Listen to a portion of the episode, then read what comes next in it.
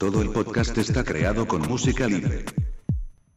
Está accediendo a una zona restringida, por favor identifíquese.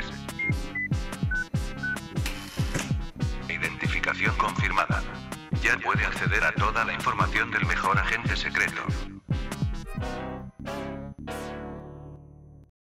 Hola a todos, bienvenidos al programa 025 de archivo007.com.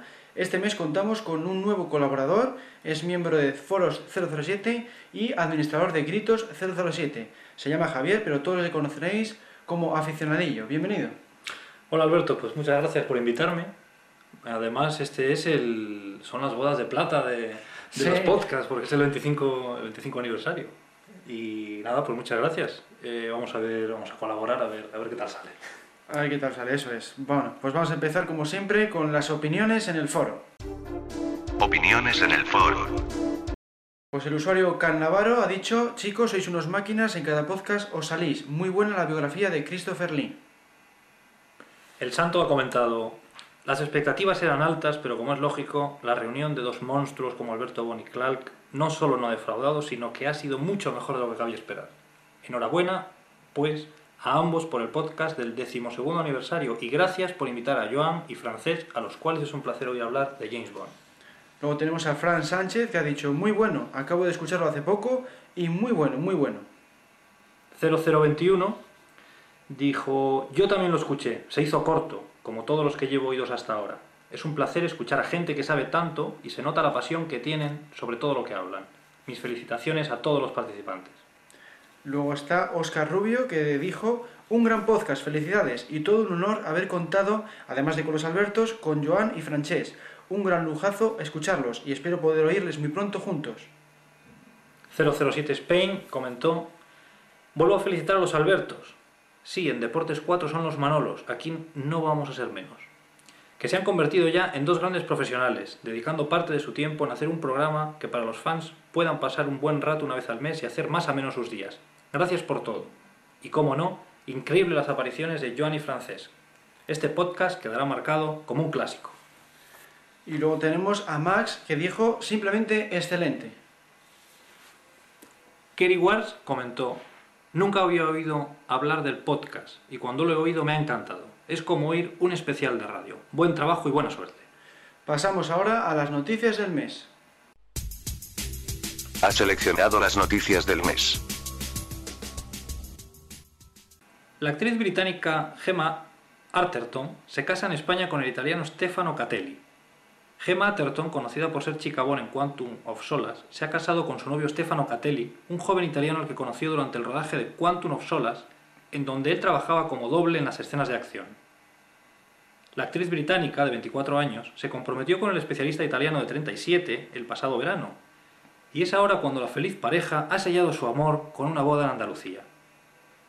En el marco incomparable de un castillo árabe enclavado en la roca de entre mediados del siglo XII y mediados del XIII, en la pintoresca localidad cordobesa de Zueros, la pareja se dio el sí quiero el pasado sábado día 5 de junio, rodeada de familiares y amigos. La novia recordó cómo fue el primer día que conoció a Stefano. Recuerdo irme a casa la noche que le conocí y escribir en mi diario que había conocido al chico con el que se casaría. Dos semanas más tarde, Gema le entregó su diario por su cumpleaños y él no se sorprendió porque sabía que pasaría el resto de su vida con ella. Bueno, pues ya vemos que las películas de James Bond, aparte de lo que podemos ver en pantalla, llevan historias por detrás. No es el primer caso de situaciones de estas características y de hecho así de entrada se me ocurre, por ejemplo, que la primera mujer de Pierce Brosnan, como casi todos sabemos, fue Chica Bond en una película de Roger Moore, en Solo para sus ojos, y luego posteriormente, pues su marido, pues acabó siendo, acabó encarnando al personaje de James Bond. Eh, bueno, simplemente como, como una anécdota más. Así que bueno, algo bueno nos ha traído Quantum of Solace. Pues sí, por lo menos mira, para Gemma Arterton, aparte del lanzamiento de como actriz, pues le ha permitido conocer a su marido, o sea que estará doblemente contenta, ¿eh? porque ahora está en pleno auge y ya lo hemos visto hace poco en la película de Príncipe Persia, ya está saliendo cada vez más películas y, curiosamente la misma película que le ha lanzado, pues le ha hecho conocer a, a este doble de acción. Bueno, seguimos con la operación Goldfinger. El juez impone una fianza de 3,3 millones de euros a Sean Connery y a su mujer, El instructor les da 30 días para abonar la cuantía por su imputación en el caso sobre el convenio de la finca Malibú. El juzgado de, de instrucción número 1 de Marbella investiga en esta causa las presuntas irregularidades en la operación urbanística sobre los terrenos a pie del mar donde se ubicaba el chalet en el que el intérprete escocés y su esposa Michelin residieron durante, décadas. Una calderilla para un millonario como es él. Pues sí, es curioso que hayan llamado a la operación que va contra Son con él, la llaman con Goldfinger, para que nos demos cuenta de hasta qué punto llega la fama del personaje. Y nada, es curioso que, que incluso Connery esté metido en estos escándalos que tenemos eh, tan de moda estos días en España, ¿no? Hombre, lo que está claro es que al final hay que distinguir un poco entre lo que es el personaje de ficción y el actor, que evidentemente no tiene nada que ver la vida privada de, en este caso, Son Connery, con, con, bueno, pues con el personaje. Lo que sí tiene gracia es que parece que la justicia mm, tampoco distingue muy bien entre estos dos casos, porque al final le está atacando con el nombre de Goldfinger, que al final parece que cumple justa venganza después de ser despedido por el avión. Pero bueno, pasamos a otra noticia. Subasta en el auto más emblemático de James Bond. El Aston Martin DB5 tiene un precio de salida de 5,9 millones de dólares americanos. Participó en la cinta Goldfinger y en otros 5 filmes. Será puesto a subasta el 27 de octubre. Según informan hoy los medios, los medios británicos, al Aston Martin DB5, antibalas, no le falta de nada. Asiento del copiloto proyectable, matrículas intercambiables, dos metralletas tras los intermitentes delanteros o lanzahumos son algunos de los aún hoy poco habituales extras con los que está equipado. Otros, como un sencillo radar de navegación y un teléfono incorporado, eran auténticas novedades en los 60. Su actual propietario, el comentarista radiofónico estadounidense Jerry Lee, tiene previsto destinar la suma a su Fundación contra el Crimen. Lee compró el nostálgico vehículo en 1969 por 12.000 dólares. Para la producción del filme se fabricaron dos autos iguales, pero uno de ellos fue presuntamente robado en 1997. Bueno, pues este coche eh, fue mítico en su momento, lo ha seguido siendo y sigue en primera plana. Eh, efectivamente, como comenta la noticia, hay algunos accesorios que ahora ya mm, pueden ser normales o incluso los tenemos ya todos en nuestros vehículos, como puede ser un GPS, un navegador, que en aquella época era algo inconcebible y ahora lo vemos como algo totalmente normal. Pero claro, en aquella época era una cosa absolutamente extraordinaria. Y bueno, pues al final, al igual que a Sean Connery le meten eh, fianzas con el nombre de Goldfinger, los temas relacionados con Goldfinger siguen estando de actualidad, como demuestra que el coche de Goldfinger se sigue vendiendo y sigue alcanzando precios astronómicos. Sí, sí, no, este coche está claro que este mismo coche, si no hubiera aparecido en James Bond, no valdría lo que se ha pagado en esta subasta y en otras que se están vendiendo, vamos, en otros, otras ediciones de subastas del, del mismo modelo de coche alcanza cifras inigualables gracias a la fama que, le ha dado James Bond. Bueno, seguimos ahora con el E3, la feria del videojuego. Presentaron el nuevo remake del conocidísimo videojuego de la Nintendo 64. No puede ser otro que GoldenEye. Con un nuevo motor gráfico, modos online hasta 8 personas y con cambio de actor, ya que en Brosnan pasa a ser Daniel Craig el protagonista. Pero ese no será el último cambio, ya que Bruce Feinstein, el guionista detrás de las películas GoldenEye, El Mañana Nunca Muere y El Mundo Nunca es Suficiente, así como de los juegos Todo o Nada y Desarrolla con Amor, está retocando el guion de este juego. También está confirmado que David Arnold pondrá música al juego, con lo que podremos descubrir qué habría pasado si la película GoldenEye la habría compuesto Arnold en vez de Eric Serra. También hay rumores que escenógrafos de la serie Bond están trabajando en el juego. Podemos conocer más datos desde la web www.goldeneyegame.com y donde además podemos escuchar una melodía del videojuego. El juego saldrá este noviembre en Wii y DS y ya se puede reservar en Amazon. Pues nada, veo que como siempre los usuarios de PC nos vamos a quedar sin el juego porque de momento solo está anunciado en dos consolas y, bueno, tal y como ocurrió el GoldenEye de Nintendo 64, pues debe ser que tiene exclusividad para estas consolas de, Nintendo y, vamos, tiene toda la pinta que, que en cuanto a PC pues nos, nos, dejan otra vez abandonados. Yo tengo que reconocer que no soy muy aficionado a los videojuegos, entonces no suelo jugar a este tipo de cosas, no conozco el de GoldenEye, por ejemplo, aunque según lo que he leído por ahí, pues la gente le tiene bastante buena estima. Sin embargo, sí es cierto que los videojuegos pues aportan a veces curiosidades, como comentábamos ahora en la noticia que David Arnold compone la, podría componer la música de, de GoldenEye y averiguar cómo podría haber sido la música en caso de haberlo compuesto él. Eh, bueno, no deja de ser una anécdota, pero puede ser, puede ser un punto interesante a la hora de considerar el juego. Otra noticia. Según el famoso analista Paster, el remake de GoldenEye Wii decepcionará en ventas. Michael Pachner afirma que un remake de GoldenEye en Xbox 360 desarrollado por Rare tendría más oportunidades que el que se está haciendo, que el que está haciendo Activision para Nintendo. Es algo gracioso resucitar una marca de 10 años, tal vez más, y mantenerla como exclusiva de Nintendo. Desarrollar una exclusiva es raro en Activision y estoy particularmente sorprendido de que lo hagan con GoldenEye. Estoy totalmente seguro de que mucho del público original es un hardcore y creo que un juego de Rare en Xbox 360 tendría mejores oportunidades. Quizás se deba a la, licencia de James Bond, pero una exclusiva de Wii es extraña, concluye Pasner. Bueno, pues como decía yo antes, yo soy bastante ajeno a los videojuegos y esta noticia me deja un poco eh, descolocado. Seguro que Alberto puede aportar alguna cosa bueno, Pues simplemente lo que decíamos antes, que, que debe ser que eh, Nintendo ha conseguido la licencia de exclusividad de exclusividad de este juego. Y bueno, pues aquí lo que comenta este analista es que las ventas se pueden reducir, porque cuantas menos plataformas distribuyas el juego, pues mm, menos usuarios pueden acceder a él. Entonces esto no sé hasta qué punto puede ser beneficioso a la hora de obtener ventas, porque si todo lo reducimos a solo dos consolas, pues yo pienso que, el juego sale perdiendo. Pero bueno, eso ya son decisiones comerciales que, que cosas de Nintendo. Bueno, seguimos ahora con la tienda HMV reveló el nombre del próximo proyecto de Activision y Bizarre Creations. A través de un anuncio de preventa en la web de la cadena británica HMV se han dado a conocer detalles del próximo juego basado en el personaje de James Bond, que hasta este momento se mantenía en secreto. El juego desarrollado por Bizarre y producido por Activision Blizzard es calificado en la web como juego de conducción. El nombre de esta nueva entrega, que no está basada en ninguna película de la serie, será James Bond Bloodstone y será lanzado en PS3, Xbox 360 y Wii, según la web, muy pronto. Hasta entonces, la única, información que se disponía era por parte de uno de los actores del juego, Adam Croasdell, que realizó unas declaraciones acerca de su trabajo en el videojuego. Por extraño que parezca, acabo, acabo interpretando a James Bond el nuevo videojuego de James Bond. ¿Es raro eso? Bueno, no sé lo que me deparará el futuro, pero siempre he sido muy abierto tratando de hacer cosas nuevas Creo que los videojuegos y la tecnología usada para su creación, el hecho de colocarte en gracioso traje de una pieza y ser grabado por 60 cámaras, se parece bastante al futuro.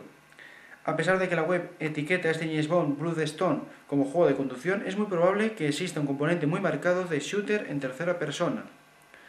Pues nada, parece que sí, la industria del videojuego pues, eh, está poniendo más de moda que nunca James Bond. Y bueno, pues aquí podemos tener eh, otro gran juego de, de coches como fue, esperemos, como fue el 007 Racing, otro juego que, que tampoco llegó a PC y este pues vuelve a ocurrir lo mismo, que solo va dirigido a, a, los jugadores de consolas. Y nada, pues de momento no se saben muchos más datos y esto es lo que de momento sabemos. A ver, cuando salga, pues a ver qué les parece a los, a los foreros que tengan estas consolas y que puedan jugar a él. A mí lo que me parece es que la realidad y las evidencias son obstinadas y tenaces. Eh, aunque mucha gente eh, intente hacer ver como que el personaje de James Bond es un personaje obsoleto, pasado de moda, que lleva 40 años, que está pasado, el hecho de que ahora mismo acabamos de dar tres noticias relacionadas con videojuegos, relacionados con James Bond, noticias de actualidad, demuestra que por muy obsoleto y, visto el personaje, se sigue de actualidad, se le sigue dando vueltas, la gente lo sigue comprando, sigue teniendo éxito, al final es, inevitable. Bueno, seguimos. Sam Mendes dice que esperará a Bond. Sam Mendes sigue interesado en hacerse cargo de la nueva película de la franquicia de James Bond. No obstante, tampoco quiere perder el tiempo. De ahí que ante la demora en la espera de una posible solución a los problemas económicos de la Metro Goldwyn Mayer, que desbloqueen la hoy paralizada producción de Bond 23, haya decidido tantear mientras tanto otros proyectos entre tanto. Hombre, la verdad es que que se haya detenido la, la producción de la nueva película pues es una desgracia para todos nosotros, porque evidentemente nosotros si la película se demora, pues estamos deseando ver una nueva. Si saliese una cada año, pues mejor que saliese cada dos años. Eh, evidentemente que una persona que esté esperando este proyecto se dedique a hacer algo entre medias, pues no solo me parece normal, sino me parece hasta deseable para que no, no, no pierda tiempo. Eh, en todo caso, a ver si todos los problemas de la Metro Goldwyn Mayer se solucionan lo antes posible y BOM 23 pues empieza a funcionar lo antes posible para que le podamos tener a la mayor brevedad, que es lo que todos deseamos en el fondo. Pues sí, a ver, a ver si llega, pues están diciendo pues a finales de 2011 de momento, pero claro, ya estamos a mediados de 2010, todavía no han empezado a rodar ni, ni hay casi nada confirmado, salvo el director y poco más. Entonces, pues nada, a ver ya si por fin eh, una empresa se encarga de sustituir a la Metro Golden Mayer y poner esos fondos necesarios pues para, para, empezar el rodaje. Pero de momento está parada la cosa y, me parece bien, pues es lo que decimos, que Sam Mendes pues que haga otros proyectos, pues es lógico, tampoco iba a estar parado pues un año hasta que empiece eh, a rodarse Bond 23. ¿Cuándo volverán los tiempos en los que salía una película al año, como al principio? Ya, eso, eso me parece que ya se está complicando cada vez más. El hombre que consiguió una fortuna de 30 millones de libras con las patatas Chip Tyrrells para luego destilarlas en Chase Vodka, está buscando una licencia para conseguir otra víctima, esta vez en el mundo del celuloide, según informa The Telegraph. William Chase se ha puesto en contacto con Barbara Broccoli, la productora tras las películas de James Bond, para ver si puede ofrecer algo de ayuda para resolver los problemas de financiación que han detenido la producción de la última película. Recordemos que la MGM por ahora no puede asumir el gasto por estar en bancarrota. Chase es un hombre rico gracias a sus varios negocios, pero no lo suficiente. El presupuesto de la última película Bond fue de 230 millones de dólares, unos 158 millones de libras. Pese a ello, parece ser que no le habrían rechazado del todo. Buenas noticias para los fans de Bond, y no tan buenas para Smirnov, que hasta la fecha ha sido el socio oficial de vodka en la franquicia seguramente la omnipresente marca se sentirá removida y agitada. Pues nada, estaría, sería una buena solución que un particular, como es en este caso es William Chase, pues eh, diera el dinero necesario para hacer la siguiente película de Daniel Craig, pero la verdad es que es complicado porque estamos hablando de cifras astronómicas y, ya lo dice la noticia, que aunque es rico, pues mm, es difícil que llegue a esas, cifras que tendría una gran productora de cine. Normal en estos casos es que se encargue alguien del sector y si no es MGM pues podría ser la Columbia o cualquier otra, otra empresa, ¿no? Veremos a ver en qué queda todo esto, pero vamos, que por mi parte, si lo coge este señor, por mí adelante si, si sigue la película en marcha, ¿no? Sí, el hecho de que entre un particular pues puede tener una doble lectura. Por un lado, eh, una persona no entra desinteresadamente a meter dinero en una película, entonces le puede interesar pues igual publicitar sus negocios, su, su marca de vodka, o sacar directamente un beneficio de la propia película. Y bueno, pues eso no sería, no tendría ninguna importancia, ¿no? Me da igual que el vodka tenga una marca u otra. El riesgo es que a veces una persona mete dinero y no lo mete mm, dejando que los demás hagan con él lo que quieran, sino que se siente con derecho a opinar. Si él es productor de la película, igual quiere imponer alguna cosa con su criterio y bueno, pues este señor pues puede tener un criterio eh, aceptable o no tener mucha idea de cómo es el mundo BOM o bueno, pues aportar cosas que no beneficien a la franquicia.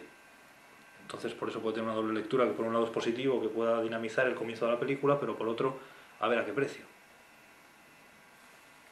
Bueno, y por último, pues vamos a ver eh, otra noticia que dice que fallece Jimmy Dean, el cantante de country conocido en la saga de James Bond por interpretar a Willard White en Diamantes para la Eternidad. Su elección para el papel del personaje, parecido a Howard Hughes, parecía absurdo cuando se anunció. Sin embargo, se mostró como una de las elecciones de reparto más acertadas de la película, ya que Dean se adaptó admirablemente. Jimmy Dean, con un programa nacional propio en los años 60, The Jimmy Dean Show, se convirtió en la leyenda de la música country por su tema Big Band John, galardonado con un Grammy. También es conocido por su marca de salchichas, la Jimmy Dean Meat Company, creada en 1969, y vendida a la Sara Lee Corp en 1984. Falleció el pasado mes a la edad de 81 años en su casa de Enrico County, según explicó su esposa Donna Mead-Dean, quien lo encontró sin vida delante del televisor. Bueno, pues evidentemente siempre es una lástima que fallezcan personas relacionadas con la saga. En el caso de este actor, eh, interpretó un personaje eh, que por lo menos a mí siempre me ha resultado simpático en la saga, el millonario que estaba secuestrado por Blofeld y luego pues en cuanto queda en libertad pues se pone del lado de James Bond, incluso con el que logra tener un cierto feeling y una cierta complicidad. Y bueno, pues simplemente eh, acercarme a la familia el sentimiento y bueno, pues ¿qué le vamos a hacer? Pues sí, es una lástima eso, que, que fallezca eh, este actor y cantante, porque hizo un, hizo un buen papel en Diamantes para la Eternidad cuando nadie se lo esperaba, porque claro, nunca te esperas que un cantante llegue a, a las cotas que se esperan pues, de, de un actor. ¿no? Pero en este caso la, la, gente le sorprendió el trabajo que realizó y bueno, pues desde aquí eh, le mandamos un, un abrazo a todos sus familiares. Y sin más, pues vamos a pasar ya a las novedades del archivo 007. Hola James. Hombre, Alec Trevelyan 006, ¿cómo te va? ¿Cómo, cómo, ¿Cómo que cómo me va? Si pensabas que estaba muerto. De eso nada, me había enterado de todo. De todo, pero, pero eso, eso, eso es imposible. ¿Cómo te habías enterado de todo? Visitando archivo007.com. No lo olvides, entra en www.archivo007.com, la mejor web del mejor agente secreto. Se han agregado 31 capturas exclusivas, inéditas en Internet, de los títulos de crédito de James Bond contra Goldfinger y Operación Trueno.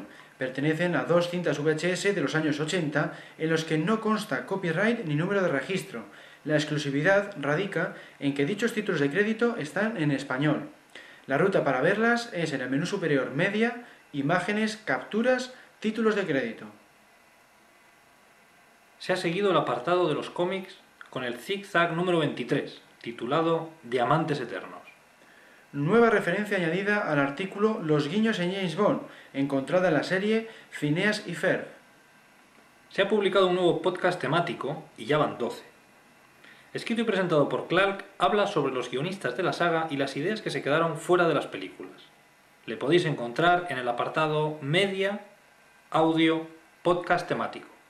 Se ha actualizado el apartado Aliados de Diamantes para la Eternidad, con motivo del, falle del, fallecimiento de Jimmy Dean, el cantante que interpretó a William White.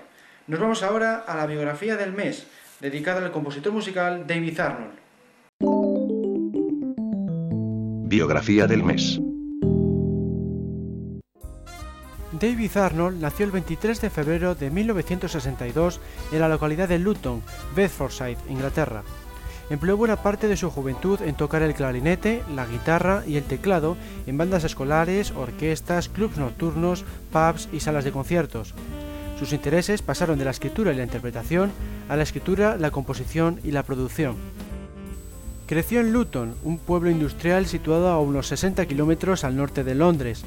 Conoció a un entusiasta del cine, Danny Cannon, con el que decidió hacer películas. En pocos años hicieron numerosos cortometrajes y Danny se dispuso a asistir a la prestigiosa Escuela Nacional de Cine y Televisión, donde David continuó componiendo la música de las películas estudiantiles que hacía Danny. Su filme de graduación, Strangers, atrajo el interés de la comunidad cinematográfica profesional.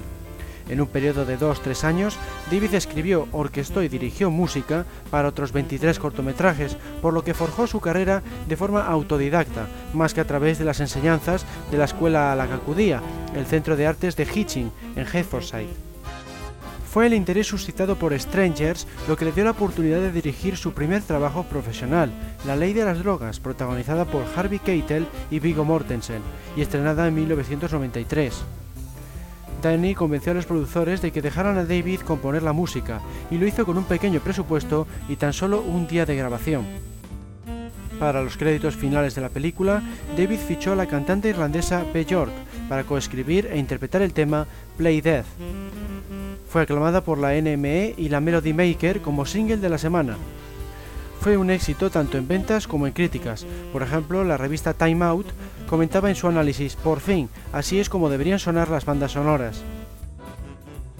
Poco después de que Emmerich y Dean Devlin, los escritores y productores de la épica película de ciencia ficción Stargate, escucharon la música de la ley de las drogas, le ofrecieron la oportunidad de componer la banda sonora de su película. El éxito de Stargate dio a conocer a David en el panorama internacional como un compositor de cine contemporáneo con estilo, talento, versatilidad y un amor desvergonzado por el lujo, el romanticismo, lo extravagante, lo enérgico y lo emocionante. Desde que David Arnold se convirtiera en uno de los músicos más talentosos y respetados de la industria de cine británica, estuvo alternando entre la grandiosidad orquestal de películas como Stargate de 1994 o Independence Day de 1996, por la que recibió un premio Grammy, a una escala más urbana en cintas como SAF de 2000, Al límite de la verdad de 2002 o Too Fast Too Furious de 2003. Por otro lado, y quizás sea lo más significativo, David Arnold es el hombre que ha tomado el relevo de John Barry como el compositor de las mundialmente famosas películas de James Bond. Ha escrito la música de El Mañana Nunca Muere de 1997, El Mundo Nunca es Suficiente de 1999, Muere Otro Día de 2002, Casino Royale de 2006 y Cuánto Unos Solas de 2008. Fuera del mundo del cine, David mantiene una carrera de éxito como productor discográfico y escritor de canciones. Ha trabajado con un amplio abanico de artistas contemporáneos, entre los que se encuentran K.D. Lang, Pulp o Garbage. Precisamente uno de sus discos, Shaken and Esther, fue lo que atrajo la atención de John Barry, el compositor que más veces ha trabajado en la franquicia. Se trata de un recopilatorio de los temas de las películas de 007, pero reversionados. Barry le recomendó a los productores y estos le contrataron, para El Mañana Nunca Muere, estrenada en 1997, David Arnold optó por regresar al sonido más clásico de la serie, es decir, el creado por John Barry en los años 60. Se basó por tanto en la tradicional orquesta. Así quitó el mal sabor de boca que dejó la banda sonora de GoldenEye, compuesta por Eric Serra, en la que abusó de los sonidos electrónicos y se alejó en exceso del estilo de las anteriores entregas. David también utilizó el sintetizador y la tecnología digital, pero solo en algunas escenas de acción, la mayor parte de su composición emplea la orquesta sinfónica y algunos instrumentos propios de la localización donde se desarrolla la historia, Vietnam. Por otro lado, se encargó él mismo de interpretar el famoso James Bond theme con guitarra y compuso la canción de los créditos, interpretada por K.D. Lang, con la colaboración de Don Blanc, que escribió la letra. Don Black ya había trabajado previamente en la saga de Bond, con canciones como la de Operación Trueno o Diamantes para la Eternidad. Esta canción de los créditos iba a haber sido la principal, la que se escucha durante la secuencia de créditos inicial, pero los productores la rechazaron, eligiendo la de Seri Crow por resultar más comercial. Para El Mundo Nunca Suficiente, estrenada en 1999, David aumentó la dosis del sonido electrónico sin dejar de lado la habitual orquesta. La mezcla resultó de lo más electrizante y muy acorde con las escenas de acción, también caben destacar sus temas románticos para acompañar las secuencias relacionadas con Electra y la utilización de sonidos típicos de Turquía para concordar con la ambientación de la película. En cuanto al James Bond theme, volvió a tocarle con guitarra para la persecución de lanchas y además lo utilizó con instrumentos de viento para el ataque de la factoría de caviar. En cuanto a las canciones, esta vez compuso tanto la de los créditos iniciales como la de los finales. De nuevo, él se encargó de la partitura y Don Black de la letra. Para Muere otro día, estrenada en 2002, David no solo aumentó aún más la cantidad de música electrónica, sino que además utilizó un recurso de lo más peculiar, consistente en componer una partitura al revés para luego invertirla de forma digital y obtener un sonido diferente. De nuevo consigue su objetivo de fomentar la intensidad de las secuencias más trepidantes. También logra transmitir una mayor sensibilidad en las escenas protagonizadas por Bond y Jinx, con un bonito tema romántico cuyo único defecto reside en su excesivo parecido con el del mundo nunca suficiente. En cuanto a la canción, fue compuesta e interpretada por Madonna, obteniendo un puesto considerable en las listas de éxito, a pesar de estar considerada por los fans de la saga como el peor tema de toda la franquicia. Para Casino Royale, estrenada en 2006, David regresó al estilo más clásico, al prescindir casi por completo de los sonidos electrónicos. Tuvo el acierto además de no emplear el James Bond theme, salvo parcialmente, hasta que el personaje se presenta como tal, al final de la cinta, lo que concuerda con el argumento.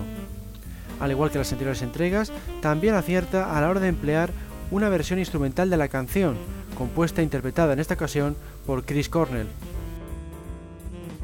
Para Quantum of Solas, estrenada en 2008, David siguió el estilo que ideó para Casino Royale e hizo especial hincapié en el empleo de instrumentos propios de cada localización, ya que Bond viaja más que nunca en esta entrega, fomentando así la ambientación. Por otro lado, no tuvo nada que ver con la canción principal, ya que fue compuesta por Jack White, quien también la interpreta junto a Alicia Keys. Tal es así que ni siquiera la utilizó en versión instrumental durante el filme, algo que pocas veces ha sucedido en la serie. Desde Archivo 007 queremos rendir homenaje a David Arnold en este podcast 025 por su trayectoria en el mundo de la música cinematográfica y especialmente por su aportación a las películas de James Bond con un total de 5 bandas sonoras. La calidad de cada una de ellas se sitúa a la altura de la franquicia e incluso hace dudar sobre si ha superado a las grandes piezas compuestas por su predecesor, John Barry. Aviso, peligro inminente. El debate comenzará en 3, 2, 1. Bueno, antes de empezar con el debate en cuestión, que versará como siempre eh, sobre el homenajeado del mes, que en este caso es David Arnold, vamos a hacer un breve repaso al festival Bon Vision que precisamente organizó Javier en Foros 037. ¿Cómo se te ocurrió esto del festival? Bueno, pues como sabéis, la mayoría, por lo menos los que sois europeos, hay un festival de la canción en Europa que se llama el Festival de Eurovisión. Todos los países votan las canciones de los otros países y al final hay una clasificación y uno que gana. Y hace muchos años, cuando yo administraba el foro de gritos 007 barra, o sea, gritos.com barra 007, hicimos el equivalente del Festival de Eurovisión, pero aplicado a las canciones de James Bond. Eh, bueno, pues hubo bastante gente que votó, hubo una clasificación y bueno, resultó entretenido.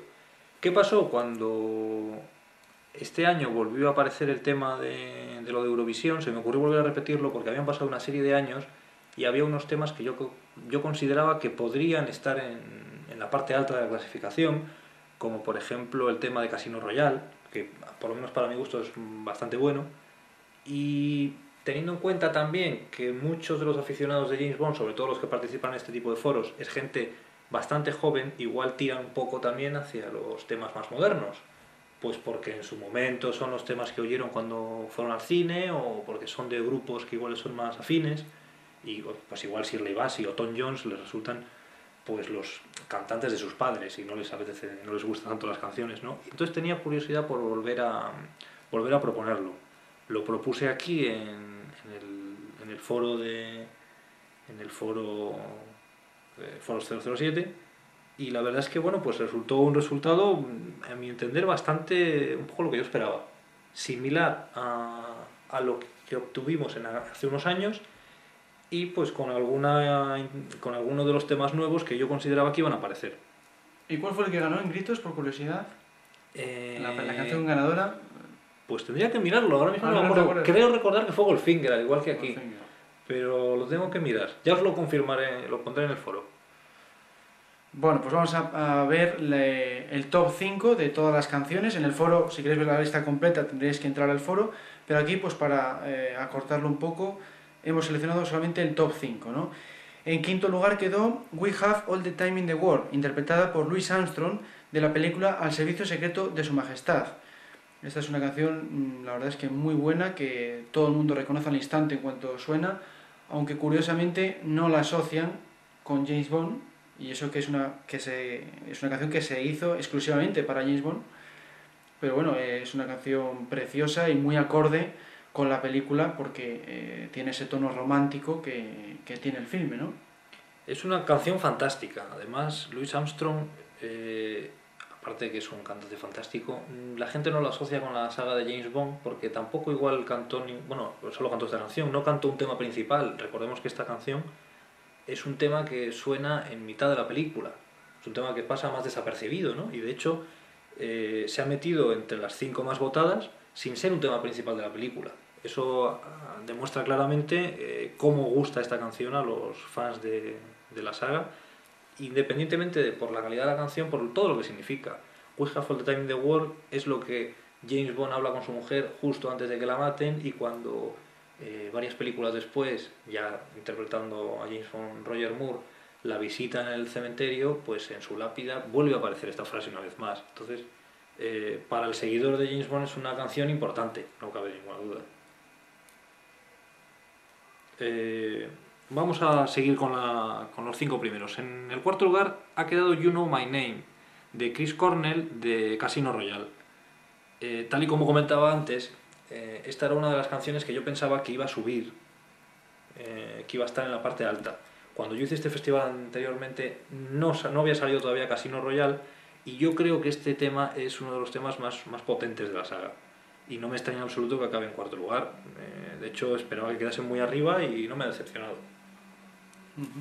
A mí sí, a mí personalmente es un tema que al principio mm, no me convenció demasiado porque es muy rockero y el rock en, los temas principales de James Bond pues nunca ha sido el género habitual, normalmente se tiende más hacia las baladas o hacia el pop, pero You Know My Name eh, tiene una fuerza, una intensidad eh, extraordinaria y además muy original en, la sintonía, ¿no? porque la forma de interpretarlo de, de, Chris Cornell es soberbia, le da, le da toda la fuerza que luego ves en la interpretación de Daniel Craig. O sea, es que coincide perfecto con la intensidad que tiene la película, ¿no? Me parece un tema soberbio y, no me extraña que esté en cuarto lugar porque encaja de maravilla. Sobre este tema me gustaría comentar, hay un vídeo en YouTube, hay un montaje de imágenes de James Bond con la música de este tema y que es uno de los montajes que a mí particularmente más me han gustado de, de James Bond. En el foro ha aparecido en algún, en algún comentario, no recuerdo en cuál, y, pero es que las imágenes de James Bond en general de toda la saga, independientemente de que sea de Sean Connery y de Roger Moore, con esta música le pega perfectamente. No es una música que yo eh, asocie ya a Daniel Craig, sino que ya la asocio directamente a todos los, a todos los actores. Hasta ese punto ha, ha, calado en el seguidor, creo, por lo menos en mí. Sí, no, en general ahí estamos casi todos de acuerdo de que es un tema muy apropiado para la saga y nada, pues seguimos ahora con el tercer lugar de la lista, que está A View to a Kill, interpretada por Duran Duran para la película Panorama para Matar. Esta también sin duda es una, una gran canción, a mí me gusta mucho, siempre me ha gustado eh, la música de los 80 y este es un clásico de los 80, ya no solo de James Bond, sino de la década. Todo el mundo la conoce enseguida en cuanto la escucha. Y, bueno, pues eh, creo que queda muy bien además el tema instrumental de esta misma versión en la propia película. ¿no? Eh, John Barry lo pasa al tema instrumental y queda genial con las escenas. Y bueno, pues tiene una, una intensidad y un ritmo que, que, queda muy bien. ¿Qué te parece a ti? A mí me sorprendió que quedase tan alta una clasificación. Me parece un tema muy bueno, pero eh, bajo mi criterio no como para quedar tercero. Lo que sí es cierto es que eh, cada vez que lo vuelvo a oír, sobre todo cuando lo oigo con cascos, eh, me sigue teniendo una fuerza y me sigue, y me sigue sonando absolutamente fantástico. Eh, si alguien tiene el valor de ver el videoclip que grabó Duran Duran de, de esta canción, pues bueno, el tiempo pasa muy mal para ciertas cosas y el videoclip es absolutamente deplorable. Pero, pero la canción sigue teniendo muchísima fuerza, como bien decías tú Alberto, es plena música de los años 80, que es una década fantástica de música y bueno, está en un tercer lugar merecido, aunque bueno, a mí me ha sorprendido porque no pensaba que iba a llegar tan arriba. Bueno, en segundo lugar vamos a decir la que le gusta a Alberto, que es eh, la canción de Tina Turner, Golden Eye, de la película del mismo título. Y sin duda pues es una de las películas más características de la saga, una de las películas que tiene más fuerza. La aparición de Tina Turner a mí siempre me ha recordado como a Shirley Bassey, es como un torrente de voz, un, bueno, voy a descubrir a Tina Turner, pues, pues eh, no, no, es necesario. Es una, peli, una canción absolutamente fantástica, así como en este caso concreto el resto de la banda sonora me parece bastante floja, el tema principal es extraordinario y vino muy bien además en ese momento para eh, fortalecer la imagen de un Pierce Brosnan que empezaba en su papel de James Bond y le sirvió para capturarlo, con, para cogerlo con de una manera más creíble. A mí me parece un tema fantástico y para mí el segundo, es, el segundo lugar es su, su posición natural.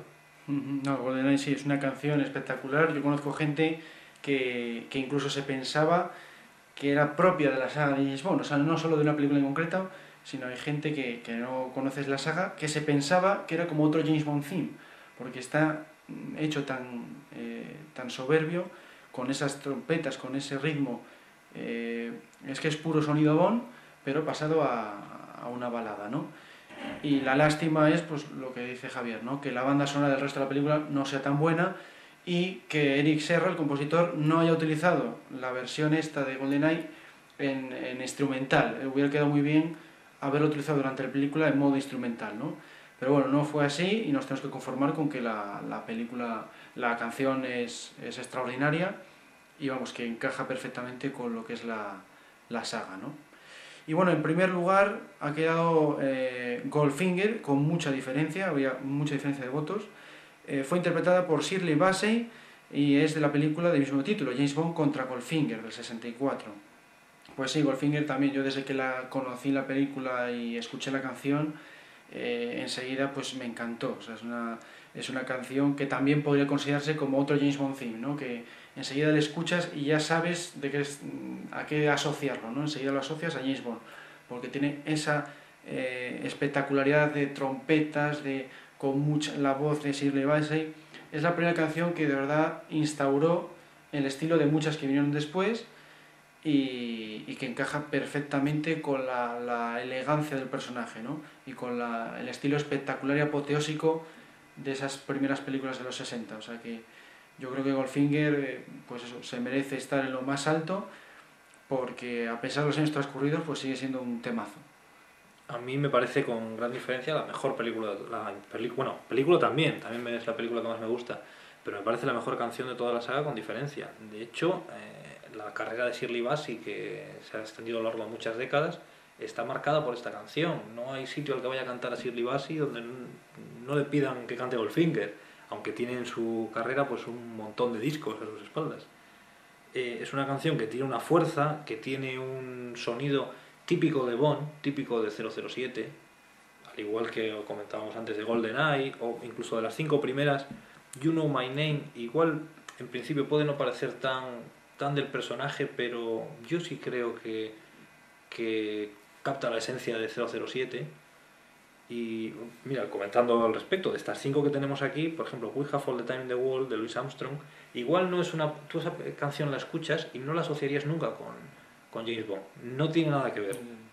Eh, a View to a Kill, pues bueno, tal vez, pero estas tres, sobre todo GoldenEye y Goldfinger, es que empiezan a sonar y no puedes ver otra cosa que no sea a Sean Connery o a Pierce Brosnan o, o, a, o el Gun Barrel. Es que va con el personaje totalmente. Uh -huh. Bueno, entonces en este caso eh, tú coincides con la elección de Goldfinger en primer lugar y bueno, yo soy más partidario de GoldenEye que ha quedado en segundo, pero bueno, en cualquier caso, pues sí, son las dos canciones más representativas de la saga y que lo que comentábamos, que incluso gente que no está aficionada a esta franquicia, si la pones a escuchar esta canción, enseguida lo reconoce como el sonido Bond, ¿no? El sonido sí. Bond que luego utilizó John Barry en, en, las versiones instrumentales, ¿no? De hecho, respecto a lo que te comentaba, que Goldfinger eh, se asocia inmediatamente a Shirley Bassey, eh, a Tina Turner no le ha pasado. Tina Turner mm, ha tenido una carrera en la que ha tenido una serie de éxitos y tiene una serie de temas suficientemente conocidos y populares y GoldenEye digamos que no la ha eclipsado como le ha podido pasar a Shirley Bassey, ¿no? Que la asocias inmediatamente claro, con esa pero canción. Es que la Aunque luego Shirley Bassey ha cantado incluso tres temas de, Eso sí, de James Bond. Pero es que la diferencia es que Shirley Bassey conoció la fama gracias a Goldfinger, estaba empezando la carrera, no era todavía conocida. Sin embargo, Tina Turner ya tenía una carrera enorme en los 80, o sea que eh, por muy buena que fuera GoldenEye, eh, es difícil que la eclipsara porque ya tenía una, una, carrera por detrás enorme. Si hubiera cantado GoldenEye eh, al empezar su carrera, le hubiera pasado Entonces, lo mismo que, que posiblemente ya habría cantado otras tres. Y le hubiera cantado más y, y, le hubiera pasado lo mismo que a Bassey, que hubiera obtenido la fama a través de James Bond. Pero claro, eh, Tina Turner pues ya tenía fama más que de sobra de, de, toda su carrera, ¿no? Yo lo que no sé es por qué se empecinan en hacer experimentos como el tema que cantó Madonna, que por lo menos bajo mi punto de vista fue espantoso, uh -huh. y no recuperan alguna vez a Shirley Bassey yo creo que podría ser un acierto, sobre todo si, por ejemplo, tú metes un nuevo actor, como el caso de Daniel Craig, aunque bueno, en el caso de Daniel Craig acertaron con la canción, pero si además de meter un actor nuevo, tú lo asocias con algo del personaje, tú metes la canción de Shirley Bassey, es más fácil asociar esa nueva cara con el personaje, es más fácil de creer, es más rápido de creer en él, de, de, de meterle en, el, en, su smoking. Uh -huh. Y hablando un poco de lo de Madonna, del tema espantoso que tenía, hubo una cosa que no ocurrió en este concurso ahora y sí me ocurrió cuando propusimos este concurso en, en, el foro de gritos y es que el tema de Madonna en aquella ocasión sacó puntuación negativa no tuvo ningún punto positivo en eso fue común con, con esta ocasión pero en aquella ocasión sí hubo gente que le dio puntos negativos claro. sí, es que la canción de Madonna eh, si aquí hablamos del top 5 de, de las mejores canciones probablemente Madonna sea la peor ¿no? porque en el foro casi todos coincidimos en que es una canción nefasta, ya no solo dentro de la saga, porque no encaja para nada eh, en el concepto que tenemos de canción Bond, sino que además es que es un sonido tan extraño, quiero decir una cosa tan rara, que, a mí me extrañó muchísimo cuando hace poco leí que le habían dado premios, que había ganado premios, no sé si un Emmy o, o vamos, un Grammy, eh, había recibido incluso premios y me extraña muchísimo porque cuesta mucho el, el ver qué tiene esa canción para, para aceptarla como tal, ¿no? Yo cuando estreno una película de James Bond eh, quiero oír dos cosas antes de ir a verla. Que a la crítica no le ha gustado y que al público sí le ha gustado. Entonces a mí lo que diga la crítica me trae sin cuidado. Si a la crítica Madonna le dan un montón de premios, para mí no tiene ningún valor. Y más si le dan un premio por haber cantado un esperpento como ese, que habrá quien le guste, pero desde luego se equivocó de, se equivocó de sitio para, para cantar esa canción.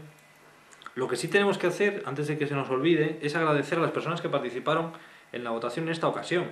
Y los vamos a enumerar, espero que no se nos quede nadie en el tintero, para darle las gracias eh, personalmente. A Ernst Stabro, a Jorge Romero, a Alberto Bond, a Max, a Oscar Rubio, a Babuino Pagano, a Daniel 009, a Canavaro, a Fran Sánchez, a Mustang 007, a Rafael GG y a Vic 007. Bueno. Muchas gracias a todos por haber votado en el concurso. Pues sí, y ahora vamos a pasar ya... Eso sí, no hay ningún premio. No, en este caso no. Bueno, vamos a pasar al debate sobre David Arnold, el homenajeado de este mes. Entonces, bueno, la primera pregunta eh, que te voy a hacer, Javier, es ¿cuál es para ti la mejor banda sonora de David Arnold de las cinco que ha hecho para la saga? Mm, A David Arnold yo le veo bastante, de una manera bastante clara dos, dos mm, digamos, épocas. Y además que coinciden con los dos personajes, con los dos actores que han interpretado a James Bond. Yo le veo una época durante Pierce Brosnan y otra durante Daniel Craig. En Pierce Brosnan le he visto una intención de mm, hacer una música que ha intentado modernizarse un poco y hacer una música más actual, meter un elemento más, más moderno, más sintetizador, si quieres, y en las dos últimas ha sido no un paso atrás, sino una versión un poco más clásica, si quieres, algo más parecido a, a John Barry. Desde luego el sonido Bond se asocia inmediatamente con John Barry. John Barry es el que ha hecho el, sonido genuino Bond desde el principio, desde el tema de James Bond y la famosa polémica entre Monty Norman y John Barry, que quién lo compuso, quién lo arregló, quién lo dejó de componer. Pues bueno, en el, eh, el tema de 007 tiene un sello de John Barry indiscutible. Eso ha marcado toda la saga. De hecho, John Barry es el que ha hecho la. Pues no recuerdo exactamente el número de películas, pero la mayoría de ellas las ha compuesto él. Y ha marcado una pauta, ha marcado una línea a seguir que más o menos ha seguido todo el mundo. David Arnold, yo creo que es el que más se ha, ajustado a esa línea y se ha convertido en el mejor heredero de John Barry, a mi entender hasta el punto que en algunos momentos, en algunos temas de algunas bandas sonoras, hay fragmentos que pueden ser perfectamente de cualquiera de los dos. Esta misma tarde, antes de venir para acá, estaba, estuve escuchando unas cuantas y había fragmentos de Casino Royale, por ejemplo, que cogías 5, 6, 7 segundos y decías, pues este fragmento podía encajar perfectamente en Memorias de África. O este trozo podía sonar en Bailando con Lobos por decir otras películas de John Barry fuera de la saga, ¿no? O podía encajar en Diamantes para la Eternidad. O esto me recuerda mucho a esta parte de, de Living Daylights. Eh, en algo- de alguna manera, yo a David Arnold le considero un poco como la prolongación de, de John Barry. Y no hay que olvidar que, bueno, que John Barry ha sido uno de los grandes compositores de bandas sonoras. Aparte de los Oscars, que bueno, tener un Oscar o no a veces no significa nada, ¿no? Sí. pero pues John Barry junto con John Williams, con Michael Kamen, con Hans Zimmer, con Mm. tantos otros, han marcado las bandas sonoras del cine de los últimos 20 años o, o 30 años. Y bueno, pues hemos tenido la enorme suerte de poder participar con John Barry de la historia de las bandas sonoras, en este caso aplicadas a James Bond, y hemos podido disfrutar de tantas, de tantas películas compuestas por él. Y si ahora lo que tenemos es a un heredero que le sigue fielmente, yo estoy encantado. Bueno, pues... eh, No sé si me he ido un poco por pues sí, pero bueno. preguntar, es que- y bueno, para finalizar, el, eh, bueno, la respuesta, ¿cuál es la mejor banda sonora de David Arnold? ¿Con cuál te quedarías de esas cinco que ha hecho? Para ti, ¿cuál es la que consideras mejor? Sí, decía que había como dos etapas para mí, la de Pierce Brosnan y la de Daniel Craig. Mm, Por no quedarme con una, y eh, llevarte un poco la contraria, me voy a quedar con dos. me voy a quedar con una de cada época. Me voy a quedar con Casino Royale de Daniel Craig, que a mí me encanta. Y me voy a quedar con Mañana, El Mañana Nunca Muere, de la época de Pierce Brosnan, que me parece una banda sonora que tiene muchos, muchos aciertos. Los temas de James Bond mmm, están muy bien resueltos.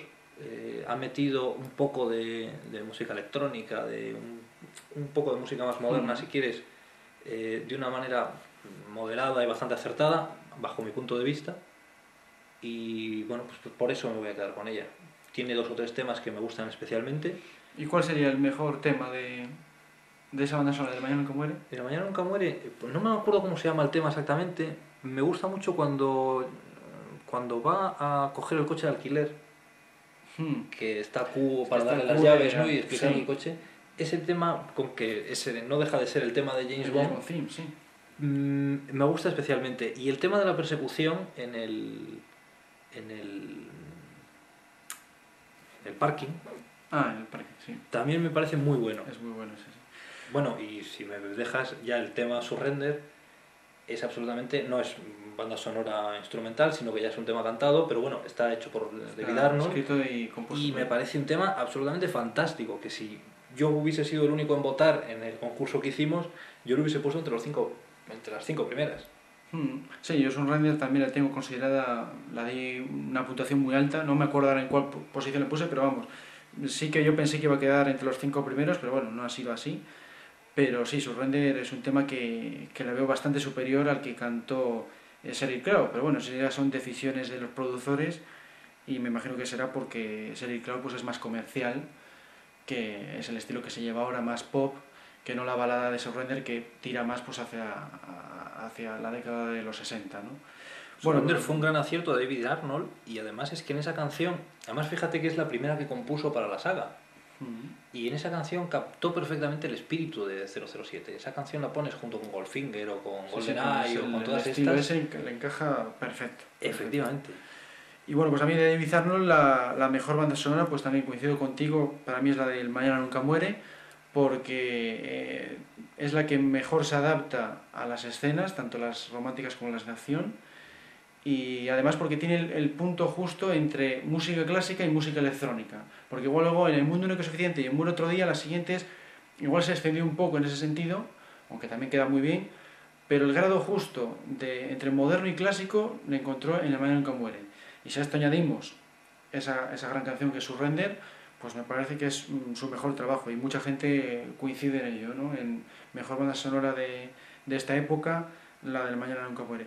Y de entre todos los temas de esta banda sonora, no me quedaría con la de la persecución en moto, eh, creo que se llama así la propia canción, Bike Chase, porque utiliza sonidos como de China, ¿no? La persecución es por Vietnam y, y se utilizan en alguna persecución y algunos instrumentos de, sí, eso, de viento, de persecución, que son eh, que, que, recuerdan al sonido tradicional de China, ¿no? Pero dices la persecución en moto... En el Mañana Nunca Muere. Eh, lo que es la canción. Que suena. Es, en, es la siguiente, ¿no? La persecución en moto. No, no en, en, El Mañana Nunca Muere. Sí. Cuando eh, se ah, vale, vale, sí, sí, sí, correcto. Sí, se sí, tiran sí, por el cartel correcto, y se sube con la chica en la moto, ¿no? Perfecto. Pues esa canción, que, que además es larga, dura no sé, seis minutos así, es toda la persecución entera, encaja perfectamente con lo que va ocurriendo, no es un tema que suena de fondo sin más, sino que va encajando con lo que hace la moto, con los saltos, con el, cuando la esquiva, y además le, le, le fomenta la ambientación al utilizar esos instrumentos que recuerdan a, a China, ¿no? Me parece una canción soberbia esa. Precisamente una de, los, de las complejidades de componer una música eh, de una banda sonora es que el compositor no puede componer lo que quiere, lo que le da la gana, sino que se tiene que ajustar a, un, a, a lo que se ve en pantalla. Entonces, durante 17 segundos y medio tienes que componer una música romántica, luego durante 8 segundos tienes que componer una música de tensión. Y yo, yo, recuerdo, hay un músico que a mí me gusta mucho, no viene mucho a cuento, pero bueno, que es Jean-Michel Jarre, que es un músico electrónico francés, y decía que a él no le gustaba precisamente eh, componer bandas sonoras porque se veía obligado a que le dijeran aquí tienes que poner más violines, ahora tienes que hacer un cambio de claro, música. Entonces, que adaptar a, a las el poder hacer esto y conseguir una banda sonora que se puede oír independientemente de la película, como es el caso de las de David Arnold, de James Bond, sin que eh, pierda, es un trabajo extraordinario. Claro, eso es, una, eso es un, un punto también a favor de David Arnold, bueno, y también de John Barry, ¿no? Son canciones que eh, se acoplan perfectamente a las imágenes y al mismo tiempo se pueden escuchar de forma independiente, cosa que con otros eh, compositores pues no suele ocurrir. ¿eh?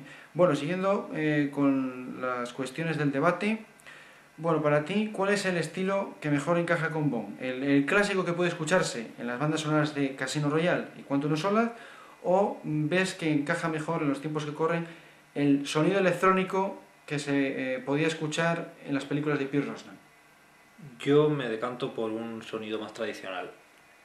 Tal vez porque yo vengo siguiendo las películas de hace más años y es, es lo que he visto desde el principio. Yo la primera película que vi en el cine fue Octopussy entonces ahí no hay sonido eh, electrónico. Ahí todavía no. Eh, yo vengo de ahí, vengo de, John Barry. Y para mí John Barry es mucho mejor que David Arnold. David Arnold para mí es el alumno aventajado de, de Barry, ¿no? Y a mí me gusta ese estilo y yo cuando empieza una película de James Bond, solo el sonido del principio, cuando sale algún barrel, yo ya veo si es de John Barry o no, o si es de o si es de Bill Conti o de Marvin Hamslich que han hecho otro sonido y es un sonido que no me termina de convencer, que no es el sonido Bond. Sí es el tema de James Bond, pero esa calidez, esa, eh, ese sonido de viento, ese mm. no es lo mismo.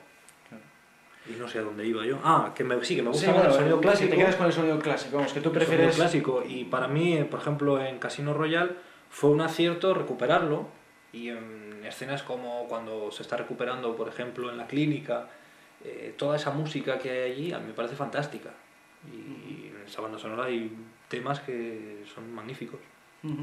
Sí, a mí también el estilo clásico me gusta mucho, pero bueno, también es verdad que las bandas sonoras de Pierre Rosnan, eh, en las que se ha metido más sonido electrónico, como por ejemplo Muere otro día, también es verdad que me gustan porque le dan más intensidad a la acción eh, al forzar los sonidos con sintetizadores o meter esos ritmos electrónicos detrás, hay veces que también le da un, un, estilo muy bueno, muy moderno también para la saga, pero bueno, indudablemente mm, James Bond siempre considero que tiene que haber eh, una orquesta sinfónica, o sea, por mucho sonido electrónico que metas, tiene que prevalecer la orquesta sinfónica, que es lo que más se asocia con el personaje, con la elegancia de él y con la procedencia de la franquicia, ¿no? O sea que de todas formas, las, las mm, bandas sonoras que estamos calificando como electrónicas o modernas, tampoco es que se haya basado en un sonido eh, moderno. Eh, yo creo que más bien lo que se ha hecho ha sido eh, refrescar un poco el sonido, si quieres, aplicarlo en ciertas secuencias para obtener un toque puntual o un toque exótico, si lo quieres llamar, si lo quieres llamar así. Pues, por ejemplo, si va a la fiesta de Elliot Carver, pues mm, pues sí podría sonar una música de cámara, pero igual también pega que suene una música pues de, de una fiesta moderna, ¿no? Por ejemplo, en, Panorama para Matar está sonando Vivaldi. Queda, bien, pero si ahí pues hubieses puesto un tema pop o electrónico de esa época, hubiese quedado también bien en ese momento. Eso sí, si lo vemos 20 años después, el tema de Vivaldi sigue generándonos la, la, misma sensación, pero si ahí metes un tema pop de los años 80, igual ahora nos sonaría mm, bastante peor. Claro, en películas, pues bueno, saliéndonos un poco del tema Bond, como por ejemplo 2001, Una Odisea del Espacio, si en esa película se hubiese puesto una música que en aquella época se hubiese considerado futurista, ahora igual nos resultaba una música ridícula. Sin embargo, han metido pues música de Strauss. Es más atemporal. y entonces la vemos hoy en día y aunque ya ha pasado el año 2001 y lo tenemos que ver con una cierta perspectiva, pero la música no molesta. Al contrario, realza la película. Pues aquí es algo parecido, que eh, David Arnold ha metido algo de música electrónica, la ha metido en sitios concretos para ambientar, yo creo que no se ha pasado, otra cosa es que ya te contaré a ver dentro de 20 años, cuando veamos la fiesta de Elliot Carver, si, por poner un ejemplo, si suena muy desfasado. ya lo, ya lo descubriremos. bueno, vamos a seguir. Eh, bueno, entonces ahora vamos a eh, comparar directamente pues, a David Arnold con el, el, otro gran compositor de la saga, que es John Barry, que es el que más eh, composiciones ha hecho. Entonces, para ti, ¿qué es lo positivo y lo negativo de John Barry? Bueno, me costaría buscar lo negativo de John Barry, la verdad. Igual tú se te ocurre a mí, algún punto. A mí, por ejemplo, John Barry, una de las cosas que no me gusta es que a veces abusa de la versión instrumental de la canción principal. ¿Eh? Tú, por ejemplo, escuchas la banda sonora de Goldfinger y suena demasiadas veces el tema instrumental que canta Shirley Bassey, ¿no? O, eh, escucha la del nombre de la pistola de oro y también repite mucho la canción que, que suena en los créditos en su versión instrumental. Ese es el único defecto, ¿no? Que podría inventarse más temas, como hace David Arnold, que hace temas distintos para cada secuencia. Eh, sin embargo, John Barry en muchas ocasiones utiliza otra vez eh, la versión instrumental de la canción. Y eso es lo que, el único defecto que, que no queda mal, ¿eh? pero que puede tener más variedad de, más variedad de música, nuevos temas. Ese es el único... Sin embargo, a mí eso que tú lo apuntas como defecto, mm, yo no es que lo apunte como virtud, pero a mí es algo que sí me gusta. Durante la película, el oír el tema principal, el ir familiarizándote con, durante la película con el tema principal, volver a, volver a mm, escucharlo de nuevo una y otra vez, ocurre cuando llega al final, normalmente John Barry te solía meter el tema al final otra vez, pues, por ejemplo Moonraker, Sí, te lo metía incluso un poquito más rápido. sí. Eh, lo has oído durante la película cinco o seis veces y cuando te suena al final eh, ya es como un miembro más de la familia. Sí. Eh, y, e incluso en algunas películas como El hombre de la pistola de oro, que particularmente el tema principal no me gusta nada, eh, algunas de las versiones que hace del tema instrumentales sí me gustan. Y el tema principal me parece es- Sí, a estridente veces y mejora, mejora incluso la canción cantada. o sea, Efectivamente. Eso sí es verdad. Pero ya te digo, tú te pones a escuchar la, la banda sonora completa, no vas pasando de una canción a otra y dices, "Mm, vaya, pues estoy escuchando otra vez lo mismo, escuchando otra vez lo mismo. Eh, hay una persecución y suena lo mismo que cuando hay una pelea. Eh, esa es una cosa que, bueno, que, yo, que David Arnold eh, pues ha, ha tenido más trabajo en ese sentido, ¿no? Porque ha elaborado más temas. Aún así, a David Arnold le puedes encontrar ese defecto, como dices tú, por ejemplo, en Casino Royale. En Casino Royale te va, eh, con cuentagotas, te va soltando fragmentos del tema principal, cuando él Mm. se pone el... Bueno, de hecho, cuando Sí. se pone el smoking, incluso se atisba levemente un toque del- De- de, de James James, Bond, Bond theme, ¿no? sí. Pero te mete también un poco de You Know My Name, te la... Te suelta otro poquito por aquí. Al final eso hace que se te vaya metiendo en la cabeza cuando sales del cine y vuelves a ver esa canción, Ya la, la asocias, ya sí, la tienes sí. eh, como cuando marcas a los caballos, pues esa canción ya la tienes marcada dentro, ya no se te olvida. Y por ejemplo en Goldfinger, que pones como ejemplo, eh, cuando utiliza el tema principal, eh, en las escenas en que James Bond está siguiendo a, Goldfinger por Suiza, que suena como, una, como si fuese una suite, a mí esas partes, por ejemplo, me encantan, me gusta Mm. muchísimo. Pues sí, y luego eh, en caso, de- bueno, eh, habíamos dicho, lo negativo, pues hemos destacado esto, por mencionar algo, ¿no? De John Barry. Y si tuvieras que mm, indicar el mejor acierto de John Barry, un único por destacar, ya son varias cosas, ¿no? Pero lo más destacado de John Barry para ti, ¿qué sería?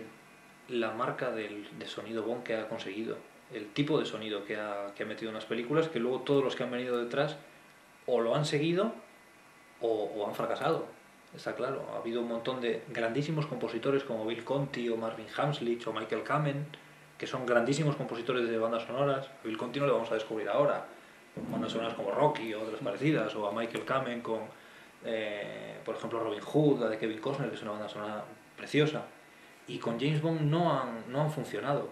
Pues han, ten- bueno, pues han quedado mejor o peor, pero no, no era el sonido de las películas de James Bond. Ese sonido que lo, lo impuso Barry desde el principio ha sido su, su, gran, su gran herencia a la saga. Sí, sí, sin duda ha sido eso, el, el estilo de John Barry que vimos en los años 60, ¿no? El, el uso de la trompeta, ese estilo apoteósico que fomenta todas las acciones que hace el, que hace el personaje, pues las eleva a mayores límites, pues ese es el sonido que, que ha, ha otorgado a la saga y que luego todos pues lo han seguido en mayor o menor medida, ¿no? Y luego incluso si le otorgas el tema de James Bond a Barry, que probablemente que sea bueno, así, pues aunque- la melodía pues parece en definitiva parece que la melodía es de Monty Norman y la sí, eso es pieza un en sí es de Barry, bueno, pero vamos, que... pero solo por ese por, por esa por ese tema pues ya merece estar en la historia de la, La historia de la música y del cine.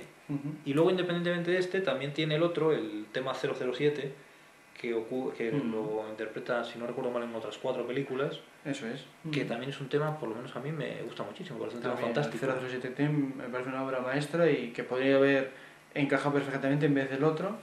Y, y que incluso se podría batallas. volver a en la próxima película podría aparecer Podría aparecer. una vez más Sí, y yo creo que sería una escena acierto así de una batalla también, pues queda muy bien. y ponemos a Shirley Bassey en los títulos de crédito Sí, y fantástico Fantástico, ya.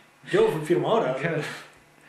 Bueno, y vamos a terminar ya el debate con la última cuestión. Hemos visto lo bueno y lo malo de John Barry, pues ahora quedaría ver lo bueno y lo malo de David Arnold. ¿Qué te quedarías con de David Arnold? Yo a David Arnold, como te he dicho antes, le considero un poco como el heredero de John Barry. Ha cogido lo bueno de John Barry.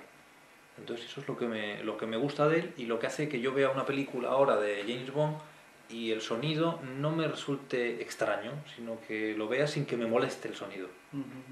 Me gusta, pero que por lo menos eh, lo que yo quiero es que lo que pongan no me moleste. Hay películas en las que la banda sonora eh, me incomoda, no me, no me resulta el sonido de James Bond.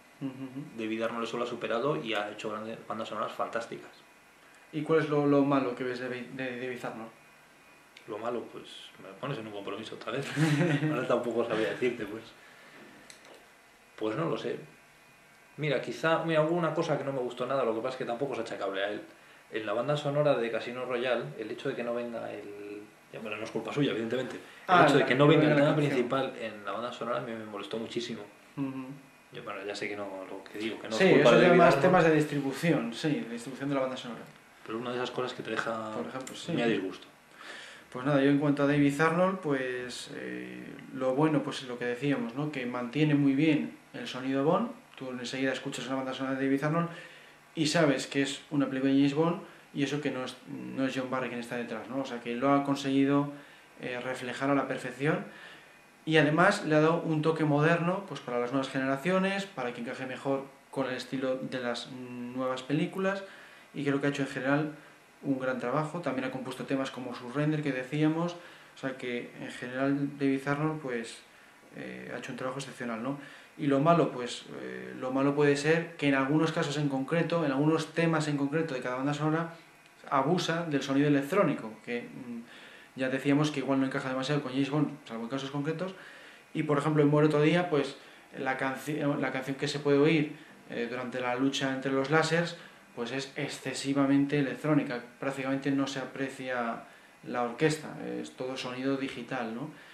Pero bueno, por lo demás luego lo ha recuperado el sonido clásico en las de Daniel Craig y ahí pues sí, tiene algún ritmo electrónico en, por ejemplo, la, en la escena del aeropuerto de Miami, en Casino Royale, pues ha metido un poquitín de electrónico, ¿no? Pero en general respeta lo visto ante- lo oído anteriormente, ¿no? O sea que esa es la única pega que yo le veo de, Bizarro y es sobre todo en la banda sonora de Muere todavía, porque en el resto encaja muy bien esa modernización, vamos. Has apuntado un detalle que yo creo que es una de las claves y es eh, captar al público joven, captar a las nuevas generaciones. Eh, si tú haces una banda sonora eh, del estilo, del, por ejemplo, de Memorias de África de John Barry, a una persona de 15 años, que igual alguno ahora nos está oyendo, pues ese disco igual no se lo compra porque no le resulta atractivo. Sin embargo, si en vez de una orquesta con violines y trompetas, pues hay algo electrónico, pues igual se puede plantear la posibilidad de comprar ese disco, bueno, comprarlo o, o escucharlo. Pero una banda sonora clásica, sonido clásico como el John Barry de toda la vida, un John Williams o una cosa así, eh, pues hay mucha gente joven que no va a entrar por ahí, que no le va a gustar. Claro. Bueno, pues con esto hemos concluido el debate. Seguimos con el podcast. ¿Sabías que? ¿Sabías que en un principio Alice Cooper estuvo a punto de ser elegida para cantar el tema principal del hombre de la pistola de oro en vez de Lulu? ¿Sabías que el grupo Ace of Base grabó un tema para GoldenEye que finalmente fue descartado y que titularon The Juvenil? ¿Sabías que existe una edición no oficial de dos discos de la banda sonora de Muere otro día llamada Complete Score y surgida en 2006? ¿Sabías que, ¿Sabías que Amy Whitehouse estuvo a punto de cantar la canción de Quantum of Solace? ¿Sabías que se quiso contratar a John Barry para que compusiera la banda sonora del Mañana Nunca Muere, pero este lo rechazó porque no se le concedió su exigencia de componer también la canción principal? ¿Sabías que el James Bond theme, creado por Moby, no se usó en la película El Mañana Nunca Muere, pero se empleó en varios trailers? ¿Sabías que la banda sonora de Goldfinger superó en ventas a los Beatles y ganó un disco de oro? ¿Sabíais que en un principio se pensó en poner letra al James Bond theme para formar la canción principal de Al Servicio Secreto de Su Majestad? Preguntas sin respuesta. ¿Cómo hubiera sido la banda sonora del Mañana Nunca Muere si no hubieran contratado a David Arnold? ¿Qué razón había para cortar el duelo entre Bond y Scaramanga en El hombre de la pistola de oro cuando era lo mejor de la película? ¿Quién dio, ¿Quién dio el visto bueno al escalestre de James Bond que se vendió en los 60 y que se devolvió a las tiendas de forma masiva por resultar defectuoso? ¿Por qué a día de hoy nadie se ha comprometido a financiar Bond 23? ¿Cuál es el motivo por el que Brosnan permitió que Bond fumase muere otro día si había exigido lo contrario cuando se le contrató en GoldenEye? ¿Para qué sacan una nueva versión de las películas en Blu-ray si luego no aprovechan su capacidad para incluir nuevos extras? Hola, sabemos que te gusta mucho el programa que estás escuchando, así que seremos héroes. Somos 00 Podcast, tu podcast de cine, cada 15 días en 00podcast.es. Adiós. Con esto hemos llegado al final de este podcast 025. Solo nos queda despedirnos de Javier. Gracias por tu participación. Bueno, pues muchas gracias a vosotros. Gracias por invitarme, porque bueno, esto ya es una referencia en el mundo de 007, en el mundo mundial, el podcast de Archivo 007, y que contéis conmigo, pues para mí es un placer, un auténtico placer. Muchas gracias. Y bueno, ¿y qué tal tu primera, tu primera participación? ¿Has estado nervioso? ¿Qué tal te has visto? Pues hombre, eh, esto igual no lo saben los que nos están oyendo porque no nos ven, pero como yo soy un personaje arcaico de, de los ordenadores y no tengo medios para hacerlo desde casa, lo hemos hecho juntos en casa de Alberto, porque vivimos relativamente cerca. Entonces, claro, esto le hace que lo afrontes con una tranquilidad y otra cosa, que desde casa igual pues he estado un poco más nervioso, pero nada, muy bien. Al final yo creo que no os coméis a nadie. Pues nada, nos despedimos. Como siempre os recordamos que si queréis participar, basta con que nos enviéis un email a podcast.archivo007.com. El mes que viene vuelve Bon, Alberto Bon. Entre tanto, podéis enteraros de las últimas novedades en archivo007.com y su foro, foros007.com. Un saludo a todos y hasta la próxima. Cerrando sesión. Sesión cerrada. Que pase un buen día y tenga cuidado con Quantum. Está en todas las partes.